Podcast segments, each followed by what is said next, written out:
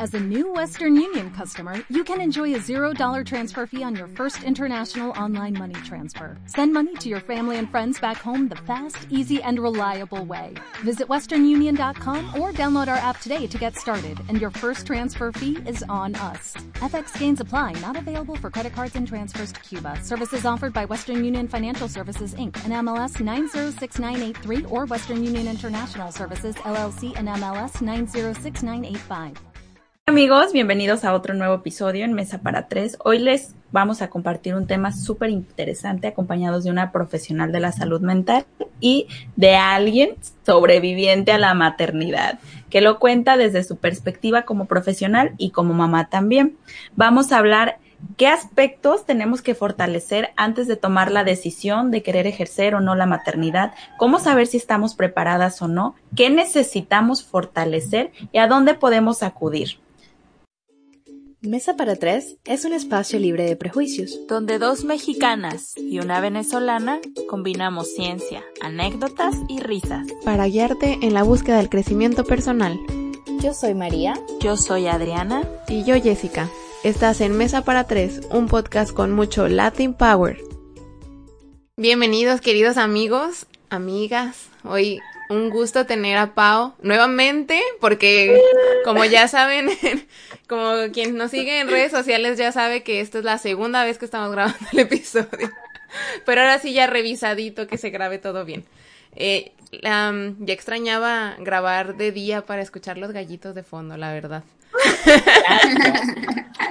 y bueno, pues tenemos a, a, Paola Rivera González, licenciada en psicología, una muy querida amiga nuestra y además la feliz mamá de un niño precioso de dos años. Eh, nos va a, a, compartir no solo su experiencia personal, sino también sus conocimientos profesionales en esta área en la que Particularmente tengo muchas dudas y sé que a nuestros oyentes les encanta conocer más, sobre todo ahorita, pues que con esta crisis todo el mundo anda de, de todóloga, no solo de mamá, sino de maestra, cocinera, doctora, enfermera, de todo. Hola, Pau. Hola, hola. Muchas gracias por regrabar lo que ya habíamos grabado. Eh, estoy muy contenta porque este tema, como pues ya lo habíamos eh, compartido nosotras, es un tema pues bien grandototote, bien amplio. Eh, no acabaríamos en, en, un episodio de hablar acerca de, de, todo lo que lo que refiere a la maternidad. Yo soy Paola, como ya me presentaron mis amigas de Mesa para Tres. Es un gusto estar aquí con ustedes y compartirles un poquito desde mi experiencia como mamá y desde la profesión, esta parte de qué es la maternidad. Hola Isabela. y eh, pues sí. Maternidad y pensamos en la parte linda, ¿no? El baby shower, cuando nace el bebé, los regalitos, las fotos y todo esto pero nadie nos platica de todo lo que te tienes que preparar emocionalmente iniciando por el parto. Y me gustaría que empezáramos y que nos platicaras tu experiencia desde el parto, desde cómo concebiste a tu bebé y cómo fue para ti, cómo llegó a tu vida. ¿Cómo llegó? Pues ya ni me acuerdo. Ah, te explico. Es una, es una cosa que pues nadie me cree, ¿no? Como les eh, ya les había comentado a ustedes, o sea, yo me enteré que estaba embarazada cuando ya tenía casi seis meses. ¡Wow! ¿Qué? ¿No te das cuenta? No, había bajado muchísimo de peso, eh, estaba siete kilos por debajo de mi, de mi peso normal. Jamás en mi vida había estado tan flaca, jamás en mi vida. Y pues yo pues muy, muy enfocada, yo gym, dieta, bla, bla, bla, mi trabajo y pues, todo normal, yo nunca tuve un síntoma, nunca tuve eh, pues algún achaque que yo pudiera decir, ay, me está avisando mi cuerpo que traes un bebé ahí adentro. Pues no, o sea, jamás. Y, y toda mi vida normal, hasta que fui a una, a una revisión de rutina, porque, o sea, también mi, mi, pareja, de ahorita mi esposo, me, me hizo el comentario así como de, es que no estarás embarazado, porque yo te veo rara. Y yo, ay, no, ¿cómo crees? Todo normal, mi periodo normal, ¿eh? Chicas, todo normal, todo. Eh, no había ninguna cosa que yo dijera, no, pues es que aquí no está funcionando tal y me hice una prueba casera y me salió negativa. Obviamente por el tiempo del embarazo, la hormona de, del, del desarrollo pues ya ni estaba ahí, o sea, ya, pues ya, pues ya estaba el bebé, ¿para qué estaba ahí la hormona, no? Entonces me salió negativa y yo mi vida todo, cool. Cuando me fui a hacer la revisión fue así como de, estás embarazada y es niño. mi esposo y yo de todos los colores. Eh, fue algo muy, muy rápido. O sea, decíamos, en tres meses ya va a estar aquí. Y, y, y. Yo me acuerdo que ese día, eh, o sea, nadie ni en mi casa me creían. Llegué y les conté, así pues todo, yo ya muy, muy, pues, muy enterada, pero muy sorprendida. Y no me creía nadie, o sea, ni, ni yo me la creía todavía, pero pues estaba viendo el, el eco ahí, ¿no? Pues, pues aquí está pues, tiene casi seis meses, tenía cinco, cinco meses y tres semanas, pues ya casi cumplió los seis. Sí, wow. Y mo- eh, una de las preocupaciones más grandes, como todas yo creo las mamás en el mundo, es eh, pensar si viene bien o si viene mal. Porque pues yo no me había cuidado de nada, yo pues, a gusto, todo normal, no, no hice nada diferente, yo no tomaba vitaminas, yo no tomaba nada. Y sí fue como, esa era una de las preocupaciones más grandes, como de si no es, o sea, si tiene algún síndrome, si tiene alguna dificultad, eh, pues, ¿qué vamos a hacer, no? Fue como, es como un miedo, un miedo eh, constante desde que te enteras que estás embarazada. Aunque te empieces a cuidar, aunque te cuides, todos yo creo que vamos a tener ese miedo algún día de que si viene bien o si viene mal. Fue, pero fue un shock, así, porque fue un balde de agua fría. eh, mi esposo y yo pues teníamos una relación de novios, no, no teníamos nada, nada serio, no era como decir, ay, vamos a formar nuestra familia, nos vamos a casar, no, pues en ninguno de los dos, ninguno de los dos teníamos pensado eh, tener hijos, porque de hecho pues teníamos acuerdos de pareja muy establecidos de que pues venga, lo que tengan que pasar y cómo fluyan las cosas, sin más. Y cuando pasó, eh, yo me acuerdo que yo le dije a mi pareja, o sea, si no quieres, no te hagas responsable, ¿eh? O sea, yo a ella le estaba quitando la responsabilidad al amigo. y fue así como de, a ver, pues espérate, a lo mejor. Pues la noticia nos cambió la vida completamente a los dos. Definitivamente fue muy rápido todo y pues dejamos que fueran fluyendo las cosas. La relación siguió, no sé, seguimos juntos pero no teníamos así como, ay, en cuanto nazca, pues nos vamos a ir a vivir juntos, vamos a formar la familia feliz por el bebé, no, no fue algo, no, no fue algo que decidimos de inmediato. Eran tantas cosas, eh, las, las revisiones con el ginecólogo, que los análisis, que las vacunas, y que fue un montón de cosas que yo en mi vida, o sea, jamás me imaginé que una embarazada pasaba por tantas cosas muestras de sangre, muestras de orina, ir aquí, ir allá, y el eco de este, de este y el eco del otro, porque él tiene que revisar aquí y allá. Y, Sí, y más, recuerdo que nos habías mencionado que ni siquiera estaba en tus planes ser mamá ni casarte, que tú estabas muy enfocada en ti, tus proyectos, en crecer más académicamente, y que estabas, entonces llega un bebé y te mete de alguna manera el freno de mano. Yo les Así compartía que escuché en un podcast pasado de unas chavas que estuvo muy bueno, y la chava decía, es que yo tenía muchos miedos y cuando me embaracé, yo dije, es que este niño se va a venir a adherir a mi mundo. Yo no voy a cambiar mi estilo de vida ni mi mundo al de él. Él se va a adherir al mío. Entonces, una de las cuestiones más grandes para ejercer la maternidad es que nos preguntamos, es que me va a cambiar la vida por completo. Y yo creo que sí te cambia la vida, totalmente. No tengo dudas de eso, no soy mamá, pero estoy convencida de que sí les cambia la vida. Pero eso no quiere decir que te tengas que abandonar profesionalmente, físicamente, emocionalmente. Pero es como tú lo dices, un shock, ¿no? Porque de un día para otro es análisis, es vacunas, vitaminas, es hacer esto, hacer el otro.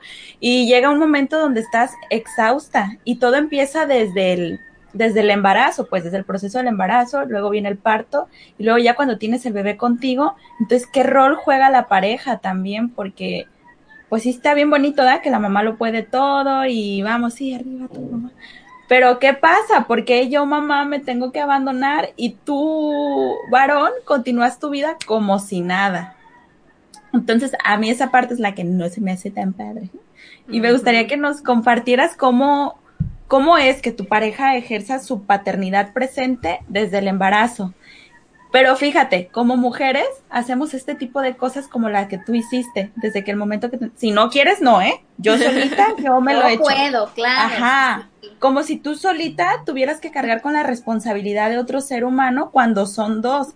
Entonces también como mujeres hacemos esta parte, ¿no? Porque nos enseñaron este amor maternal, yo puedo, yo sola, no importa, no te necesito, baloncito, tú eres un adorno. Y les quitamos desde un inicio lo que les corresponde ejercer. Qué tan importante es que estemos preparadas también para delegar, porque no lo podemos hacer todo. Así es. Como, o sea, como les digo, fue, fue un una pausa total en, en, en, mi vida, en mi vida. Claro. Eh, no, no, no, y más tú que a los seis meses te dijeron, Ay, mamacita, en tres meses vas a tener un bebé. Ya sé, sí, sí fue, o sea, fue una pausa, en, o sea, yo dejé de trabajar, eh, sí, porque una cosa que ya ni estaba a gusto en mi trabajo y dije, esta es la oportunidad de oro de mi vida. O sea, lo usé como, como mi trampolín para, para el área laboral. Sí, sí fue como un, me tomé un buen descanso. Yo apenas empecé a trabajar cuando el niño tenía un año y medio. Entonces yo sí, sí descansé y aproveché lo más que pude con el niño. Pero cuando, o sea, cuando esa, esa parte, de, o sea, yo todavía me, me retumbo aquí, o sea, me acuerdo todo exactamente el camino, el trayecto, todo y las palabras correctas que le dije a mi pareja, pero si no quieres, no, ¿eh? y él solo, o sea, él solo me, me dijo así, eh, pues ya vemos. No, espérate, me dijo, ya vemos. Y entonces dejamos que las cosas fluyeran. Y cuando el niño, eh, cuando el niño nació, pues yo mi embarazo lo pasé muy cool en mi casa, bien a gusto, cuidadita con mi familia. Él me venía y me visitaba y pues nos veíamos todo chido.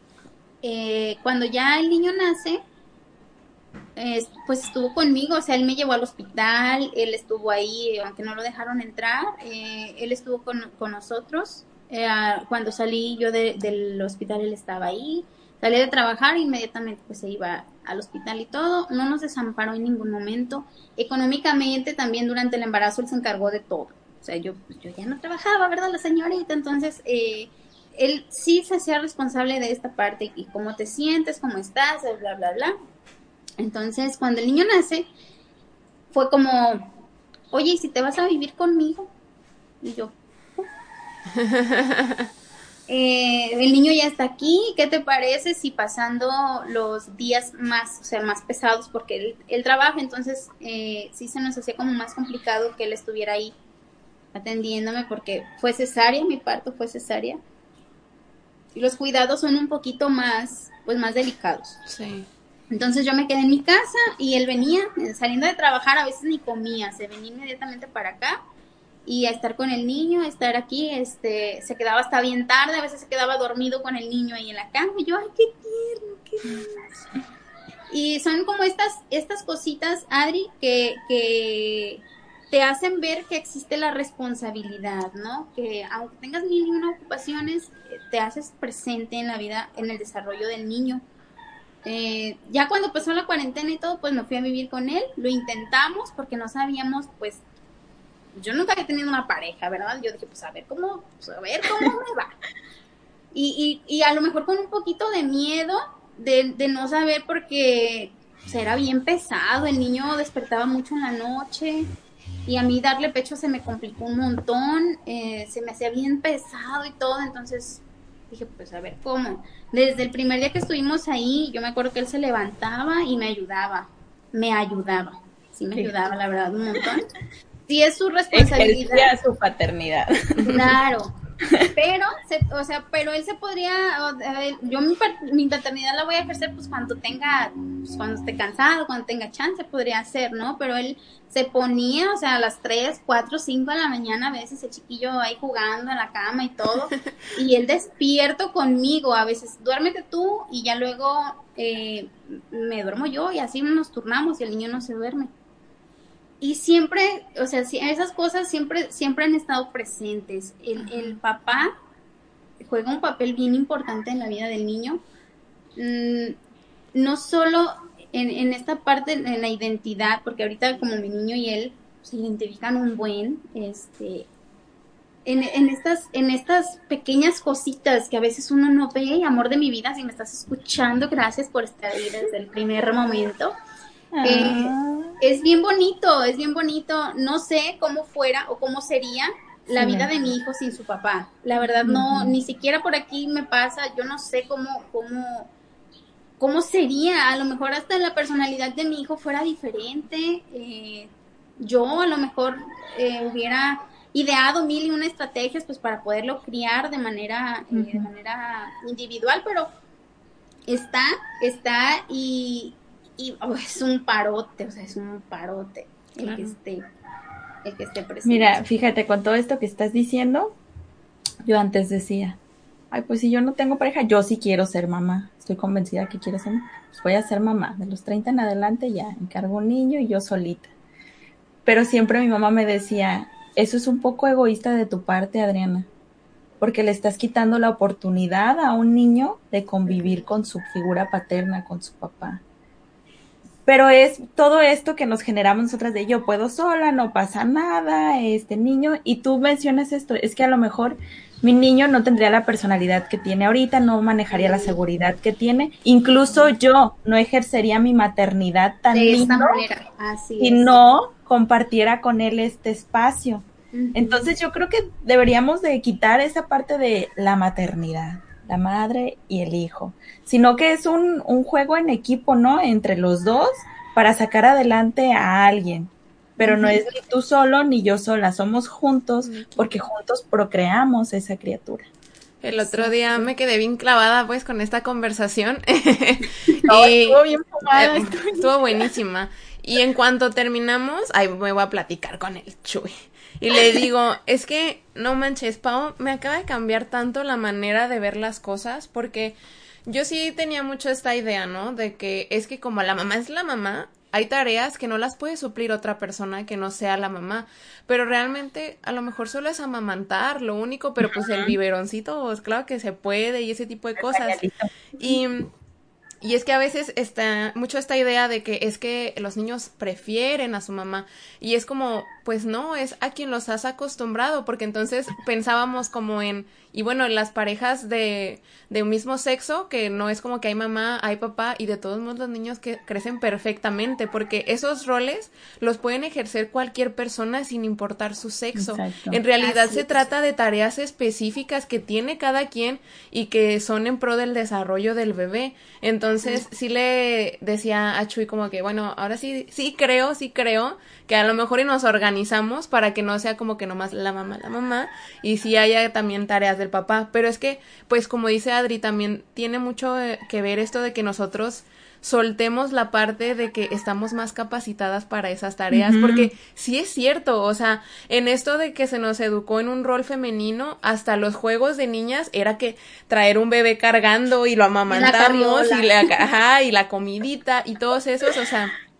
sí es cierto que nosotras tenemos muchísimos años capacitándonos para ese rol, pero también es verdad que ellos también se pueden capacitar. Y eh, creo que es ahí donde de repente le andamos fallando nosotras en que no confiamos en que la otra persona también puede. Y mejor nos soltamos. Y yo sí he escuchado muchísimas personas que no a ver pásame para acá el niño. O sea tú, Tú no sabes. tú no sabes ajá. Y y qué gacho qué gacho que porque al final es nosotras solas nos estamos poniendo el pie. Obviamente de tanto que la- al otro le dices hazte para allá tú no sabes pásamelo pues va a ser como que Mejor no lo bueno, hago. ya no, ajá, gracias, ya mejor no lo intento porque, ajá, también está cabrón que te estén, perdón, que te estén invalidando Sí, todo el sí. rato.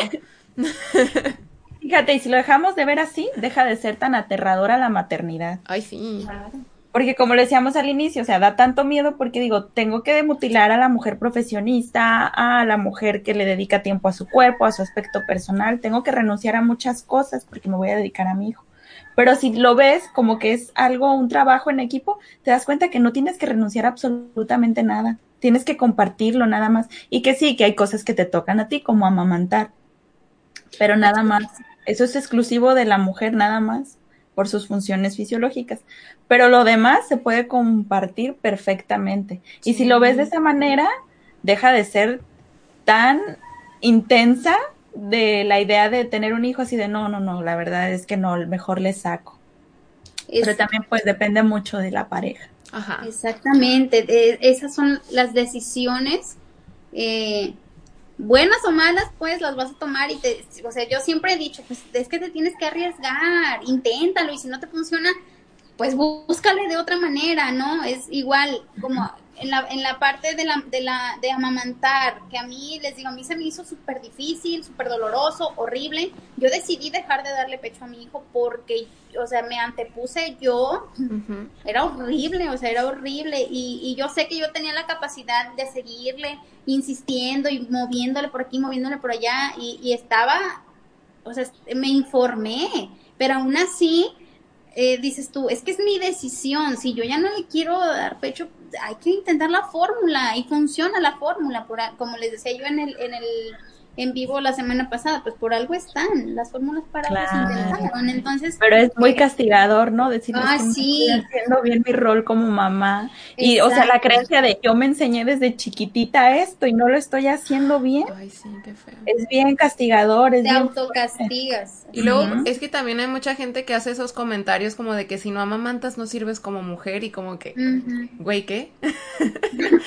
Pero sí es una creencia que está como muy arraigada ya no tanto, obviamente nosotras ya vamos a acabar con ese ciclo, ya no se va a seguir compartiendo, pero de, de nosotros para atrás, o sea, la gente que es mayor, sí la tenía muy arraigada y obviamente, digo, yo nunca he estado en ese lugar, pero me imagino que va a estar horrible porque tu bebé tiene hambre, tú le quieres proveer y no se arma. No, no. Y aparte, o sea, como ese tipo de castigos, el, por ejemplo, ahorita que las, la mayoría, o sea, todas las mamás trabajan todas. Claro. La economía te, o sea, te está tan mal que, necesitas dos, o sea, tener dos sueldos para poder levantar un hogar. Y, y, todavía sigue siendo como mal visto el hecho de que mamá tenga que salir a trabajar y deje al niño encargado con alguien para poder ella también proveer. Eh, son, son estos estigmas de la... Pero fíjate, es, esos estigmas, ¿quién los pone? A lo mejor la generación de nuestras mamás, nuestras tías, nuestras abuelitas, porque ellas están hablando de cómo ejercieron su maternidad, pero en una época que ya se terminó, no existe, está obsoleta. Entonces nosotras estamos resignificando la maternidad y estamos dándole una vuelta. Y siempre yo lo he dicho, todos sabemos lo que es malo o insano, pero lo que es bueno o sano es algo que vamos descubriendo y vamos formulando poco a poco. Entonces, si a ti te acomoda bien ir a trabajar cuatro horas, cinco horas, y eso es como de alguna manera tu escape, porque si antes a lo mejor nuestras mamás o abuelitas no trabajaban y se dedicaban 100% al hogar a los hijos, pero la mayoría, no me van a dejar mentir, andaban de malas o bien neuróticas todo el tiempo porque es un trabajo bien pesado, la verdad, es pesadísimo. Y las que convivimos con niños, sí llega un momento así como, ya, mi hijo, todo el día, maeta, maeta, mamá, mamá, todo quiero ir al baño, dame un minuto, por favor. Entonces, esos comentarios vienen de generaciones muy pasadas. Y otra, es otra idea que nos aterra de, es que no voy a poder con el trabajo y con el niño y no tienes por qué poder con las dos cosas. Para eso vas a compartir esta responsabilidad. Es que a mí me cuesta mucho y me peleo mucho con esa idea de por qué tengo que renunciar a ser Adriana Cárdenas. Sí sé que tener un hijo es como dicen en Comer, Rezar y Amar, tatuarte la frente. Ya dejas de ser Paola González y eres la mamá de... De, Raúl. ¿Cómo se llama? De Raulito. eres la mamá de Raulito y señora mamá de Raulito, y sí, pierdes un poco tu identidad, eso me queda súper claro, pero no significa que te tengas que perder a ti. Además de que vienen unos rollos emocionales y muchas cosas, yo siempre digo, chécate si lo que estás haciendo hoy es el ejemplo de vida que le quieres dar a tu hijo o a tu hija. ¿Qué mensaje le estás dando? ¿Que se detenga o que continúe con su vida? A lo mejor ya no podemos dar esos pasos agigantados e irme a estudiar un posgrado a otro país hacer esta bla, bla, bla, bla, porque sí, es este más difícil, la economía y bla, bla, bla, el apoyo y que esto y que el otro, pero sí puedes ir dando pequeños pasos en pro de tus valores y de tus metas. Tu hijo solo va a determinar qué es importante para él, sus valores y sus metas, pero tú ya tienes los tuyos y no tienes que renunciar a ellos. Bueno, también ahorita Pau nos comentará pero es que yo también creo que más allá de que te pierdas, más bien te resignificas. Ah, sí, lo que dice tu amiga, ¿te acuerdas? Ajá, porque eh, aquí va nuevamente. yo tengo una amiga, y no solo ella, sino también mi hermana mayor me platicó esto, de que en el momento en el que nace, te das cuenta de que el parto es un momento de nacimiento y de muerte. Porque la persona que conocías, eh, tú, ya se murió. Y están haciendo una persona nueva. Nacen dos, no solo uno. Y es que yo creo que pues un ser humano realmente sí es tan importante como para venir a mover toda la estructura y hasta tus prioridades se van a reacomodar. Y claro que no, no se tiene que abandonar 100% a la persona que tienes porque esa persona es muy valiosa y te ha enseñado muchas cosas, pero a lo mejor sí también te ayuda a cuestionarte. Yo solo he vivido en, como pues digo, de mí, de mi persona, porque todavía no soy mamá, he vivido pérdidas. Pero en las pérdidas también se reestructura una gran parte de ti, también cambias enteramente. Entonces todavía en un nacimiento, que es algo súper chingón, sí me imagino que realmente es eso, de que igual y se derrumba y sí, puedes agarrar cosas de las que tenías para volverte a armar, pero no vas a quedar igual. Pero bueno, Pau, tú eres la chida, cuéntanos. ¿Quién es Y eh, algo que les platicaba la, la, la semana pasada de, o sea, el parto fue bien cabrón, a mí no me, o sea, nadie me dijo que dolía tan fuerte. O sea, te van a dar como unos cólicos. Unos cólicos. De mi vida he sentido un cólico. Le decía yo mamá, ¿cómo se sienten? Yo nunca he tenido un cólico. No sé. Ay, te va a doler así, que no sé qué. Marcaba que mi parto iba a ser natural. Y ya eh, pues, o sea, yo dilaté, yo todo normal, todo bien, todo perfecto. Hasta en el último minuto mi chiquillo se volteó y se me puso de nalgas, según el ginecólogo. Y fue así como de, fírmame estos papeles porque inmediatamente te voy a pasar al, al quirófano porque estás perdiendo... Líquido. Mucho líquido. Ajá. ¿Se escucha la música? Sí, se escucha, pero no, no pasa nada, mira, se escuchan los gallos. Aquí la gente está acostumbrada ya a esas cosas. En fin, eh, cuando, pues cuando yo estaba en la sala de, de, parto en el quirófano, fue así como de, ¿quién me mandó a estar aquí? Y las enfermeras así, mi hija, los hijos duelen, ¿eh? Y yo, ay, señora, no me había dado cuenta. O sea, era algo, fue algo tan traumante, no podían ponerme la epidural, sufrí muchísimo ahí en esa sala ya cuando, estaba bien sedada, ¿no? Ya pues ya, o sea, sí, se siente, ¿eh? aunque esté sedada, se siente cuando sale el niño. Yo sentía que me jalaban la piel así para acá, para allá. O sea, y fue cesárea. Sí, sí, sí, y, fue algo como que ya, o sea, ya. Al, al salir, o sea, fue, pues, yo dormí media dormida por la anestesia y todo, me, me acercaron al bebé ya que estaba más estable para poderme, para poderlo amamantar y todo y fue muy bonito, o sea, yo lloraba, yo lo veía así chiquitito, pequeñito aquí en mí. Y yo lloraba, y yo, ¿cómo es posible que, que, esté tan hermoso y que sea lo mejor de mi vida? Yo jamás en mi vida me imaginaba tener un hijo, o sea, yo, mis sueños eran la tía que viajaba y yo inmediatamente iba a hacer mi maestría porque me quería ir a trabajar fuera y todo el show, o sea, yo, yo con mi vida planeada cuando llegué el bebé, o sea, fue como el boom. Hola. tranquila, cálmate, no, no se va a poder, ahorita no se va a poder. Ajá. Y si toma uno como esta,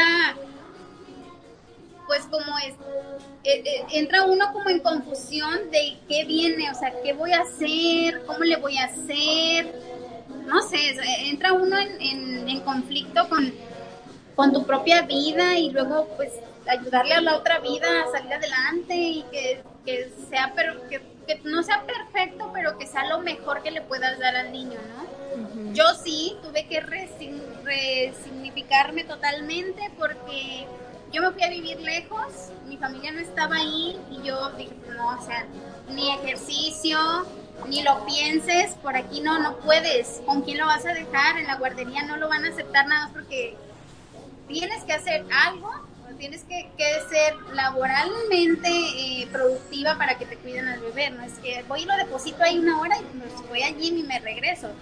Qué maravilloso sería aquí en mi México lindo y querido, pero pues así no, no se puede.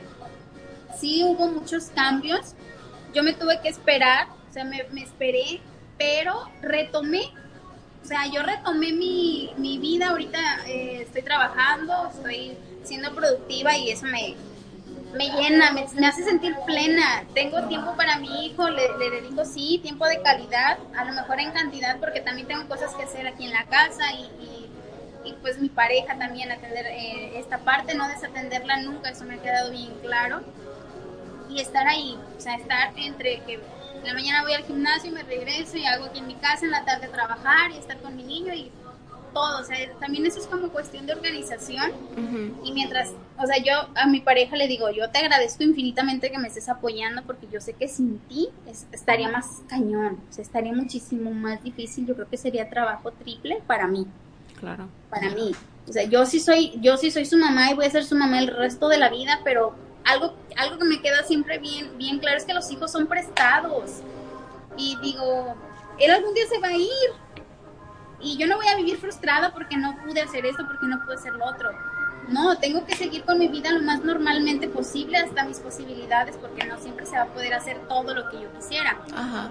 Eh, de hecho, fíjense, eh, a otro día de que tuvimos la, la grabación, no sé si ya vieron la película de Ahí te encargo. No, todavía no. La tienen que ver, todo el público la tiene que ver. Trata acerca de esta parte, esta chava que se casa con un, con un, pues con un chavo que, que él anhela ser papá. Él es el que quiere tener un bebé y ella es que, una- no la quiero ver. ella es una empresa, es- ella está muy, muy metida en el rol de las empresas y le ofrecen un puesto de socia, o sea, ella va a ser socia y él, quiero tener un bebé y si no tenemos, pues hay que adoptar. Y ella así como de, no, en este momento de mi vida yo tengo otros planes, que no sé qué. Entran en un conflicto enorme porque él quiere, pero ella no. Y ella dice, yo no voy a abandonar mis sueños por los tuyos. Entonces ahí dices, santo Dios, eh, es tan difícil ponerse de acuerdo en- cuando, cuando uno quiere una cosa y el otro quiere otra, totalmente. Fíjate, Pau, que yo le pregunté a Illes, le pregunté a una amiga porque yo durante un tiempo estaba con, con esto, eh, esta eh, pregunta en mi cabeza porque yo siempre he sabido que quiero ser mamá. Yo si de algo estoy segura es que un día quiero convertirme en mamá y tener un chiquitín que ande ahí caminando con los cabellitos despeinados. Y en un momento yo tuve un novio y él no quería. Y yo dije, chim, pues entonces yo creo que pues no, no va a haber hijos, no, no importa. Y pero de todos modos yo me cuestionaba y me cuestionaba y me cuestionaba y yo no, pero es que yo sí quiero y así. Y le hice una pregunta a una muy querida amiga mía y le dije, oye, quiero hacerte una pregunta y contéstame desde lo más profundo de tu corazón. No, pues sí, ¿qué pasa? ¿Qué prefieres tú? ¿Ser esposa de tu esposo o ser mamá de tus hijas? Y me dijo, qué pregunta tan difícil, Adri. Pero me la contestó así, ¿eh? No crees que pensó mucho. Pero mis hijas tan hermosas, tan inteligentes, tan lindas, disfruto tanto mi maternidad, gracias al papel que juega mi pareja conmigo y con ellas también. Así que si me pones a elegir, elijo a mi esposo, porque mis hijas un día van a tomar el rumbo de su vida y yo voy a seguir casada al lado de este hombre maravilloso con el que formé esta linda familia y tengo mis hijas. Entonces digo, chin, sí me cayó como el taño, como es, sí, los hijos es lo más hermoso que te pasa y te enamoras de ellos y son tu vida y es el amor más puro del mundo y todo lo que quieras. Pero qué importante es saber con quién y saber eh, establecer los sitios, porque puede llegar también que cuando te conviertes en mamá, abandones tu vida de pareja y esa relación entre los dos se llene de telarañas y se concentren únicamente en los hijos cuando los hijos se van de la casa, se den cuenta que su matrimonio dejó de funcionar hace muchísimos años y que lo único que tenían en común era la dinámica de unos niños. Y unos niños no tienen por qué cargar con ese peso. Entonces, es también modificar la creencia de ¿para qué vienen los niños al mundo? ¿Para qué viene un niño a mi mundo con mi pareja? ¿Qué es lo que queremos él y yo? Y saber empatarlo emocionalmente entre los dos. Que digo, a ti no te dio tiempo, eran a los seis meses, fue, ah, ya vamos a ser papás, ni modo. Y también eso me hace pensar en el parto, porque mira, desde el aspecto psicológico es muy importante que te prepares emocionalmente para ese momento. Yo les compartía la experiencia de mi hermana, que mi hermana pesa 40 kilos, está igual de alta que yo, está muy alta, y está muy flaquita, pues pesa 40 kilos. Y siempre le decían, oye, Teresita, tú vas a tener este, tu hija por cesárea, ¿verdad? Y ella, no, ¿por qué? Todo viene bien, la voy a tener natural. No, mi hija, no vas a poder, estás bien flaquita. Y ella siempre decía, si las demás pueden, yo también puedo. Pero así con una determinación y les compartía que mi hermana era, eh, le empezaron sus dolores, pues sí, se veía que la estaba pasando fatal, pero ella así de, yo ya sabía que esto y la respiración y que no sé qué tanto y que vi este video y me preparé para esto y ella acá muy propia en su papel. Y su parto fue así de, llegó a las 12 al, al hospital y su hija nació como 12.15. Rapidito. Rapidísimo. Y yo le digo, ay, oye, pero ¿te dolió? Sí, Adriana, pero como duelen los partos. Así como ella nunca me ha asustado. Oye, pero explícame. No, Adriana, es algo que tú tienes que vivir. Sí duele, pero te tienes que preparar para ese momento desde que tú sabes que estás embarazada. Y yo, ah, bueno, está bien. Entonces es como la determinación desde el inicio de tu embarazo de lo que se aproxima. Porque como tú dices, es que nadie me contó. Y digo, bueno, en tu caso, pues ni chance te diste, en friega andabas organizando el baby shower y la ropita y que esto y que el otro y la leche y mientras que alcanzaba a ver y iba a la ginecóloga y todo esto. Pero ya cuando es de veras una decisión que dices, voy a ejercer mi maternidad, es preparar muchos aspectos emocionales. Y si te puedes acompañar de un psicólogo, si te puedes acompañar de un curso psicopro... Ajá, no lo puedo pronunciar nunca hazlo. Si quieres asistir a clases de yoga, hazlo. Si quieres tomar clases de respiración, hazlo. Si quieres hacer natación, hazlo. Prepárate para el parto, porque sí puede ser el momento más traumático de tu vida o puede ser un momento donde sí te duela, claro que te va a doler, pero, ya te preparaste emocionalmente para eso. Ajá. Y es. Son, eh, son estas cuestiones que yo creo que nadie nos, pues nadie nos dice ni nos alerta, porque pues todo se trata en la vida de prevención, ¿no? Yo digo, si, si ya estamos en este camino, aunque nunca lo hayamos deseado, eh, tener como ese acompañamiento de personas que nos sepan guiar, que, que no nada más nos digan, pues es que nada más te va a dar un cólico. Ay, amor. Ah, bueno. Cuando, salí del quirófano le dije, ma, no, no es un cólico. O sea, yo he visto a mis amigas retorcerse de cólicos y eso no es un cólico. Ay, pero ya lo tuviste, que no sé qué. Dije, ven, sí, pero a mí, o sea, a mí me hubiera encantado que por lo menos esos dos meses y medio que, que disfruté a medias mi embarazo, me hubieran dicho y, mira, y las posiciones son bien importantes. Exacto. Porque ya ahorita muchos ginecólogos te recomiendan empezar a hacer yoga desde el sexto mes para que el bebé se vaya acomodando. Yo iba con el doctor y me decía, es que el bebé ya está acomodado. Yo decía, ay, chihuahua, pero yo no. Sí, pero yo le decía, pero ese doctor, ¿yo qué voy a sentir? Y cómo me... Mira, es que al principio es el tapón que sale en la orina de sangre. Ay, yo, Dios santo. ¿Cómo que me va a salir un tapón? ajá, y, bueno, por mi, por mi edad, mi peso, mi estatura, yo ni subí de peso, o sea, al, otro día que me enteré, pues se me botó la panza y yo dije, pues sí, ya estoy embarazada. Ok, okay. Sale, pues. Eh, el acompañamiento, o sea, a mí me hubiera gustado como, como ir a esos cursos que dan de, de para saber amamantar y y a, los grupos terapéuticos con más mamás. O sea, se me hace bien chido compartir la experiencia de que, ay, anoche no me puedo mover, no me podía acomodar por la panzota y cosas así. Es, es, muy bonito compartir experiencia porque, pues a lo mejor lo que le funciona a otro te puede funcionar a ti, ¿no? Y ahí vas. Y, y te vas como relajando antes del momento en el que ya, o sea, te vas a, a despersonalizar y vas a dejar de ser la señora tal para ser la mamá Exacto. de la tal. Todas esas cosas a mí me hubiera encantado saberlas, de verdad, y, y me hubiera gustado ir con un nutriólogo que me hubiera mantenido en mi peso ideal. Eh, pues a mí no me salían ni estrías, ni, ni pues, o sea, ba- en realidad todo lo que había bajado pues lo recuperé y estaba como, como ahí, pues ahí normal. Pero hay muchas mamás, como les decía yo en la, en la, en la plática pasada, hay muchas mamás que suben hasta 25 kilos de peso. y que no recuperan su cuerpo anterior. Y eso es lo que decía, y es que, que muere una persona en el parto y nace otra, eso es real, porque también muere tu, cuerpo, de verdad, hay una muerte. Hay chavas Sí, que sí, sí, vuelven a tener su cuerpo inmediato. Yo veo a mi hermana y digo, güey, ¿Cómo ¿cómo le embarazada? ¿Tuviste un bebé? igual, igualititita. Y yo digo, no manches. Pero hay mujeres que no, de verdad, y también yo las comprendo y empatizo con ellas. Digo, qué difícil, ¿no? Porque tienes que amar de alguna manera al enemiguito ahí que anda caminando, que te cambió tu cuerpo, algo tan sagrado para ti, de verdad.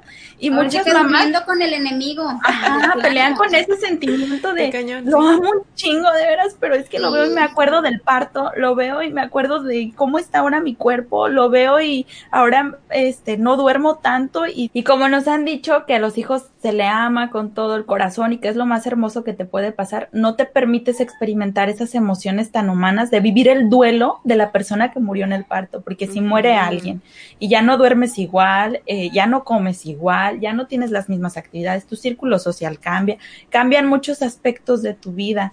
Entonces, si tú no tienes autocompasión contigo misma y con lo que está sucediendo, entras como en esta confusión de te amo tanto, hijo, pero de repente siento emociones muy, muy humanas donde te rechazo. Y cuando no te comprendes, te castigas como mamá por lo que les dije, siempre nos dijeron que ser mamá es el mejor trabajo que podíamos hacer, estamos preparadas desde que nacimos, nos dieron una muñequita a los tres años, obvio sabemos hacerlo y sabíamos que nos esperamos, y no es así, la realidad es muy diferente.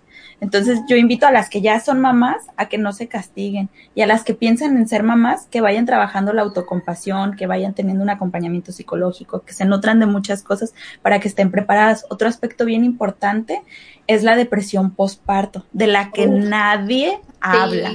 Na- es un tabú. Ni siquiera en las pláticas a que van las mujeres a- al seguro social o algo así aquí en México. Las dan, no. No te explican, no te dicen. Yo tengo una amiga que sufrió depresión postparto y ella me dijo, Adri es lo más horrible del mundo. Yo veía a mi bebé y no tenía ganas de abrazarla, no tenía ganas de amamantarla. Y yo sufría mucho porque decía, ¿por qué me pasa esto? Si yo la amaba, si yo deseaba que estuviera aquí. Y luego volteaba y ¿cómo que eso salió de mi cuerpo? Me- eh, fue horrible. ¿Y sabes Sí. qué? Nadie me explicó que eso me podía pasar. Y nadie me dijo a dónde me acercara, qué tenía que hacer. Entonces la depresión postparto se ha vuelto un tabú, pero muchas mujeres la experimentan y no saben qué es y se castigan y por ende no disfrutan las mieles de la maternidad. Y es que, aunque ya las cosas han cambiado, todavía hay muchos prejuicios sobre la salud mental, sobre ir al psicólogo, sobre acompañarte.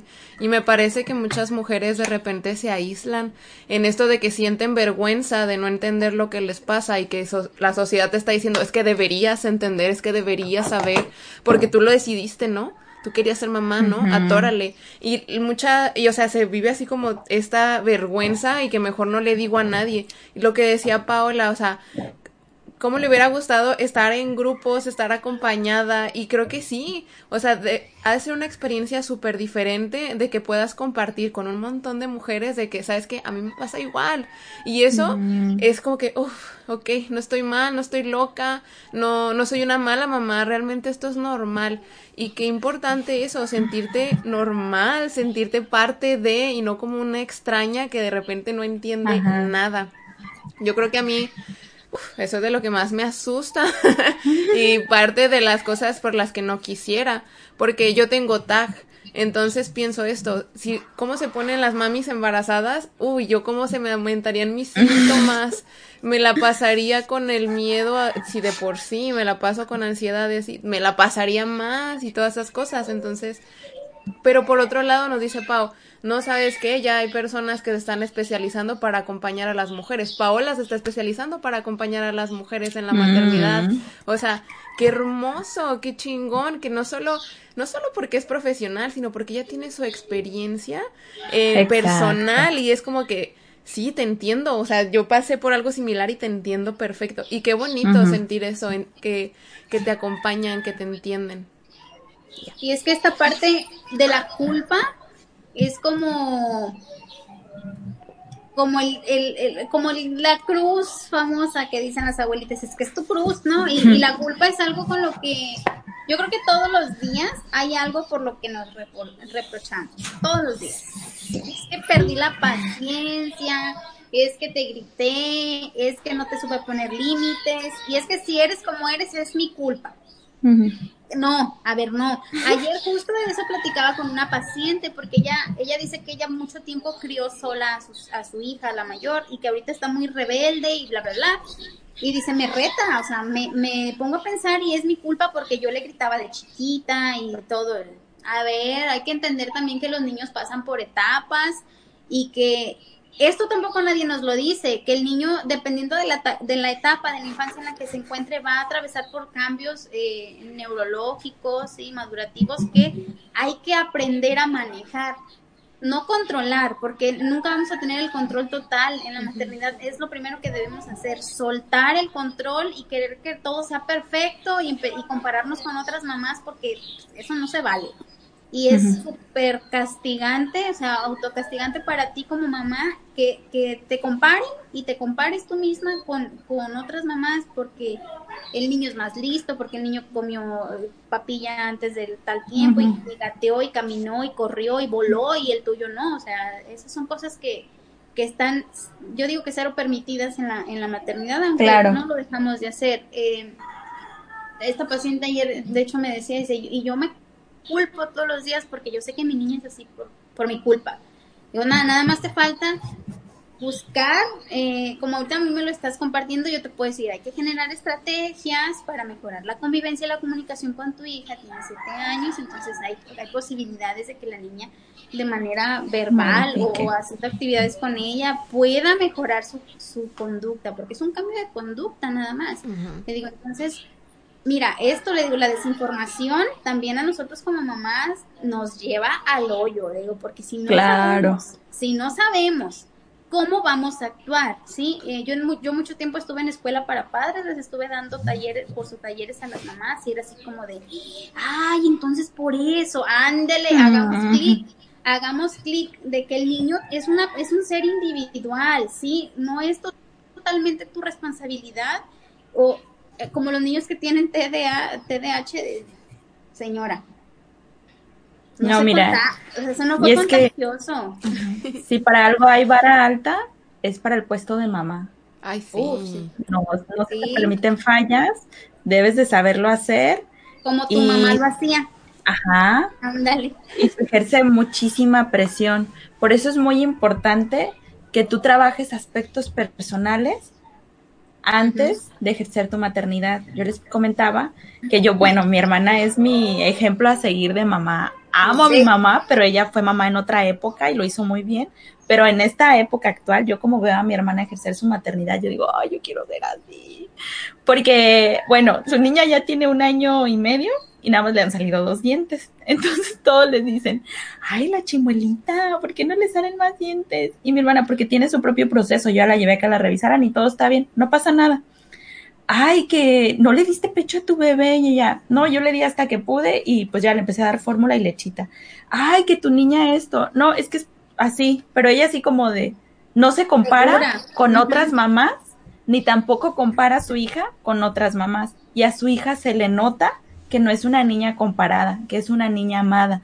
Entonces es bien importante trabajar aspectos personales porque impactan directamente en el desarrollo emocional de los niños. Y si tú tienes muchas inseguridades en, el, en ejercer el rol de, de mamá, trabájalas para que el día que llegue un ser humano a tu vida, hagas no lo mejor, hagas lo que esté en tus manos, pero de veras que con mucho amor, porque a un niño amado se le nota. De veras que tú le notas a un niño cuando es bien amado y cuando tiene atención en casa. Y nosotras, tres psicólogas, también notamos cuando un niño no está recibiendo atención en su casa, cuando no es amado y se ve en dos horas de convivencia, tú se lo notas, un niño que siempre quiere estar llamando la atención, que quiere que lo escuchen, que interrumpe pláticas de adultas y bla, bla, bla, y que esto y que el otro. Que sí, como dice Pau, no es totalmente tu culpa como mamá, pero sí hay aspectos que tú puedes trabajar y fortalecer, porque sí van a impactar en el desarrollo de tu hijo.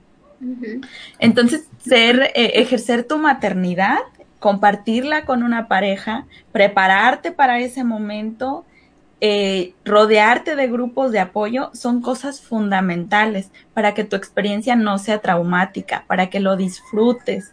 Y como les decía, un hijo, sí, muere alguien y nace otra persona, pero ese alguien que murió, no tienes que mutilarlo por completo en todas las áreas, para nada. Puedes seguir trabajando en pro de lo que a ti te gusta, a lo mejor pasos más pequeños, pero además de convertirte en la mamá de alguien más, hiciste algo súper hermoso que es dar a luz.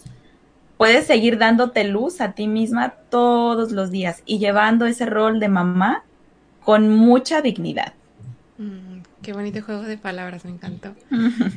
Hace tiempo me preguntaba mi hermana, bueno, más bien me comentaba que algo de lo que más le preocupaba es que no quisiera pasarle inseguridades a su hija sobre su cuerpo, porque las mujeres estamos bombardeadísimas con eso, ¿no? Y de verdad es difícil, es difícil no tener inseguridades. Yo creo que nosotras tres todavía tenemos, a pesar de que lo hemos trabajado bastante, ¿no? Entonces, yo le decía, pues yo creo que lo mejor que puedes hacer es trabajar en ti para que ella vea que su mamá es segura y entonces tenga una referencia donde también yo me voy a sentir a gusto conmigo. Y cuidar mucho lo que compartimos, lo que platicamos, porque hay mucha gente que dice que los niños no se dan cuenta, pero son todo oídos, todos saben todo, ven. Entonces también a lo mejor yo no estoy haciendo directamente comentarios hacia mí misma, ¿no? Como de que, ay, odio mi cuerpo o cosas así, no. Pero podría ser que yo escuche como de que, bueno, que los bebés escuchen tipo de que, ay, ya viste a, a fulanita y a fulanita, está más bonita fulanita. Y ese tipo de cosas, o sea, obviamente es una manera indirecta, no necesariamente tiene que ser que es que a lo mejor yo nunca comparé a mis hijos, diría uno, pero comparaste a todos los demás y comparaste a ti mismo, no sabes de dónde realmente está, está saliendo porque no has prestado suficiente atención. Entonces, cuando trabajamos en nosotros mismos, nos hacemos muy conscientes de todo lo que estamos haciendo y lo que estamos diciendo. Y creo que es el mejor regalo que se le puede dar a los hijos y a todo a uno mismo.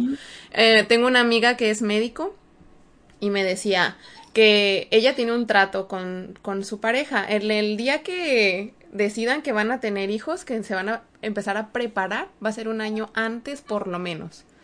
En el que va a hacer dieta, ejercicio, salud mental, de todo, para estar en su mejor versión.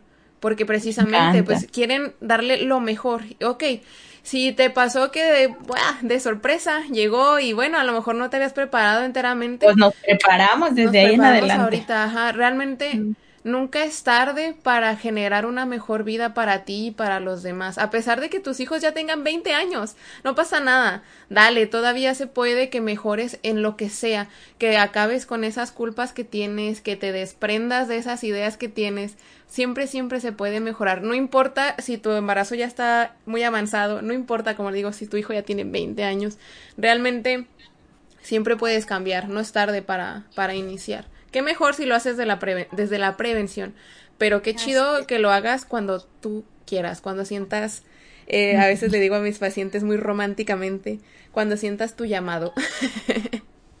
ah. Tiene que existir esta, esta, esta voluntad por parte de, o sea, de ti como persona, ¿no? Pero, o sea, cuando ya tienes esta responsabilidad en puerta de, de atender una vida más, digo, pues ahora sí, mi hijita, pues mm, órale, es el momento de, de, empezar a hacer esos cambios que a lo mejor en algún momento de tu vida no te decidías hacer por lo que fuera. claro. Y ahora que, que, está el bebé y te vas a tomar esta pausa, tópale, de verdad es, es bien, bien bonito conocer tus emociones y, abrirte, romper con todo lo que has venido cargando durante siglos y poderle ofrecer a ese pequeñino, a esa pequeñina, lo mejor.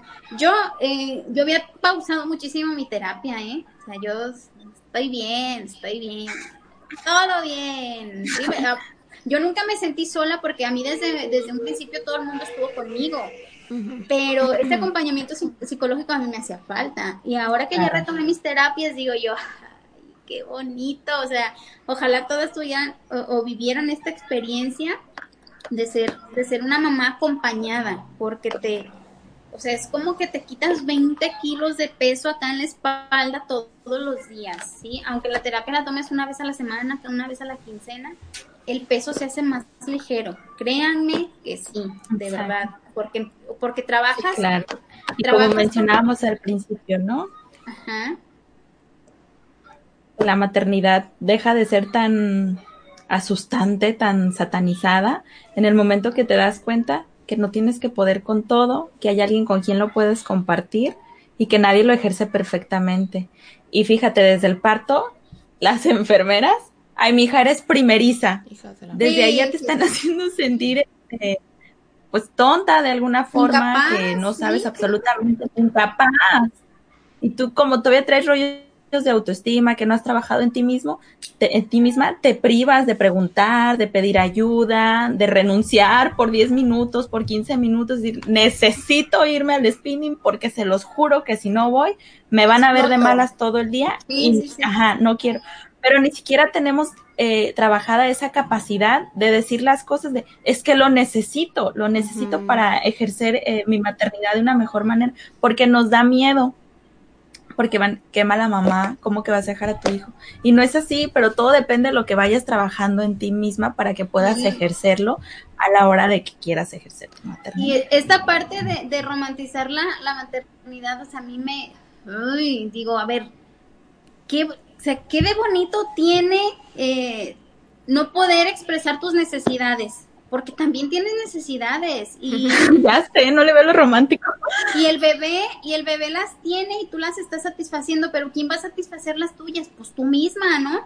Entonces, eh, cuando lo trabajas y aprendes a comunicar lo que necesitas durante esta etapa tan complicada, porque ser madre duele un chingo, o sea, es bien doloroso verlos enfermos, este, verlos que se levantaron de malas, porque no todos los días son bonitos. Hay días, yo veo a mi hijo que digo, no, o sea, ni con pincitas le puedo, no, no, o sea, mi hijito, cálmate, ¿no?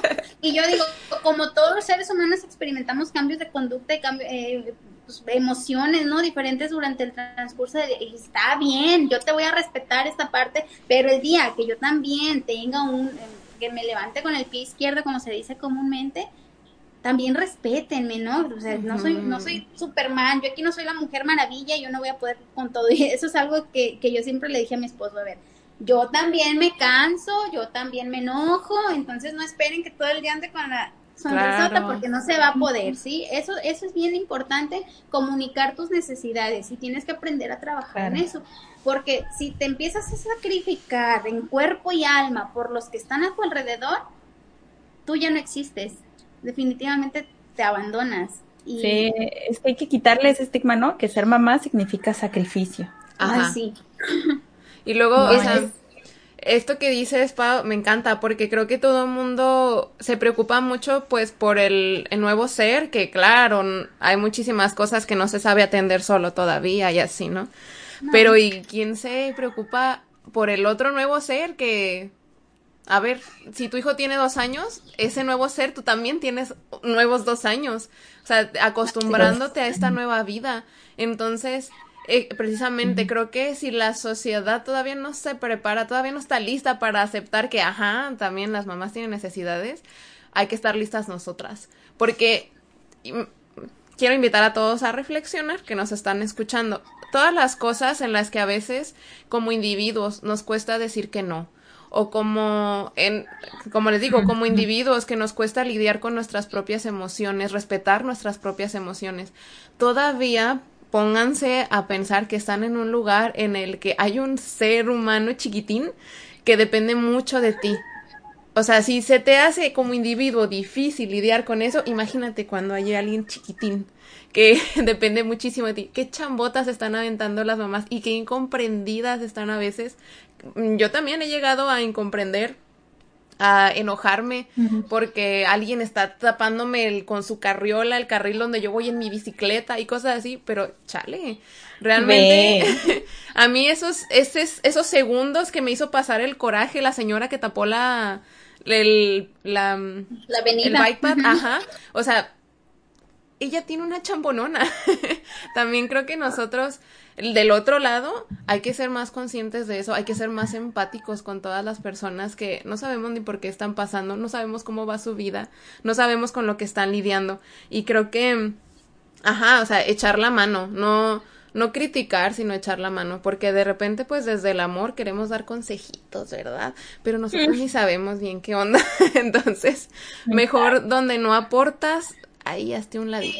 Como en, la, en el en vivo que, que, tuvimos, que tuve la primera vez con, con, ustedes, yo les decía, es que es bien fácil juzgar, ¿no? Eh, tú no sabes si a la señora se le descompuso el carro y tuvo que salir en su carriola a hacer sus mil y un mandados en el sol y tuvo que esperarse poquito ahí en tu carril para poder hacer una llamadita, no sé, para que alguien fuera a recogerla, entonces eso eso para, para una mamá es abrumante. Yo me acuerdo que tenía que salir con la carriola y para mí era, ay, o sea, mi esposo necesitaba su carro y yo en la carriola le decía, ay, por Dios mío santo, ¿cómo se me ocurrió venirme con la carriola? Mejor no hubiera, pero pues, si no sales a hacer tu mandado, pues no haces la comida, ¿no? Por ejemplo, o no encuentras la leche para el niño y es como de no me voy a esperar hasta que regrese mi esposo porque la necesidad de mi hijo pues también está primero, ¿no? Y ni modo, va a tener que tapar el carril y, y, nos, o sea, para todos, hasta yo, o sea, yo que soy mamá, a mí también a veces me hace fácil juzgar, pero es bien, bien difícil, o sea, es mucho, muy difícil eh, tratar de, empatizar cuando no has pasado por una experiencia similar. Hay que empezar, sí, como echarle tantito poco de que tu batalla, pues no es mi batalla. Sí, y que hasta las maternidades son distintas, ¿no? Algo que no quisiera irme sin compartir, pues es esta parte de las que estamos del otro lado. eh, yo, por ejemplo, todavía no decido si quiero o no ser mamá. Eh, no hubo, no sé en qué momento yo empecé a decir yo no quiero. Y eso ha pasado hasta ahorita, ¿no? Sigo pensando que no quiero. A lo mejor un día cambie, a lo mejor no. Y eso es algo de lo que mi pareja está consciente. Y es algo que platiqué con él antes de decidir si íbamos a, compartir o no nuestra vida, porque muchas personas me decían, es que cómo le vas a quitar el derecho a alguien de ser papá, qué egoísta eres. Y entonces yo sí empezaba a pensar, ¿y quién? Porque yo tengo que renunciar a mi derecho de no ser mamá por, exacto, ¿no? Por darle el derecho a alguien más. Entonces, yo creo que tampoco tiene nada de malo y no renuncias a algo como mujer realmente, ni te estás perdiendo la parte más importante de ser mujer, entre comillas, como dicen muchas personas, por no querer serlo. Creo que eso no, no te define como persona sí le aporta, sí es algo que, como ya nos comentó Pau, es, es precioso, es difícil, pero es precioso, pero también no pasa nada si no quieres. Y creo que es muy importante eso, que nosotras sepamos que es una decisión que podemos tomar o no. Y que es, va, va a depender de nosotras, que es bien importante saber que tenemos ese derecho y que la maternidad será deseada o no será. Exactamente y muy respetable. Yo desde este lado, eh, yo respeto muchísimo a mis amigas, a ti, Jess, por ejemplo, que, que no quieren, no piensan en, tener hijos, porque yo en algún momento lo pensé. Y, y, yo era de esa parte, o sea, yo era de ese bando que yo decía, no, yo con mis sobrinos tengo, y ahí se acaba el rollo, yo, o sea, sí soy muy feliz. Pero la vida te da un cambio, te, da un giro y no sabes ni cuándo. Así como cuando, cuando ni siquiera sabes en qué momento dijiste, no quiero, te da el giro de que llega y dices, bueno, ok, entonces ahora vamos a ponernos las pilas porque ya estás aquí, porque queremos que seas un ser amado, porque queremos que puedas eh, desarrollarte de, una manera lo más plena posible, no perfecta, pero lo más plena posible y a nuestras posibilidades, porque tampoco se vale decir que hay papás perfectos. Las mamás siempre vamos a hacer luz y ah. sombra. Amigos que me están escuchando, quédenselo bien grabado. Somos luz y sombra cuando están y tienen... Eh, pasamos con ellos 24 horas del día, los 7 días de la semana, quisiéramos que por lo menos nos dejaran media hora solas y esa media hora que se van, ya queremos que estén aquí. Todo el tiempo, toda la vida, yo creo, de las mamás es algo que, que, pasa, pero se vale tener tus, tus momentos de soledad, se vale darte tiempo para ti, las uñas, el pelo, el spa, el, el ejercicio, salir con amigas, se vale, porque es necesario no, eh, no se trata solo de estar esclavizadas en, en, un, en un solo rol y abandonar lo que te gusta por, por ser mamá, porque hay más tiempo del que te imaginas para poder hacer todo lo que tú quieres. Los hijos sí llegan y te cambian la existencia totalmente, aun cuando ni siquiera los esperas, eh, pero son, vamos a decirlo así, pues una bendición.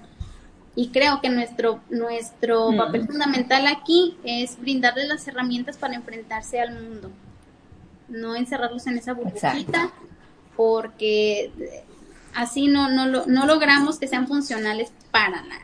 Y entonces lo, lo mejor que podemos hacer es trabajar en nosotros para que estas personas tomen el ejemplo de quienes los están criando.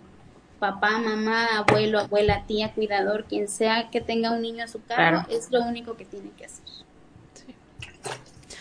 Ay, qué hermoso, Pau. Me encanta todo lo que nos has compartido.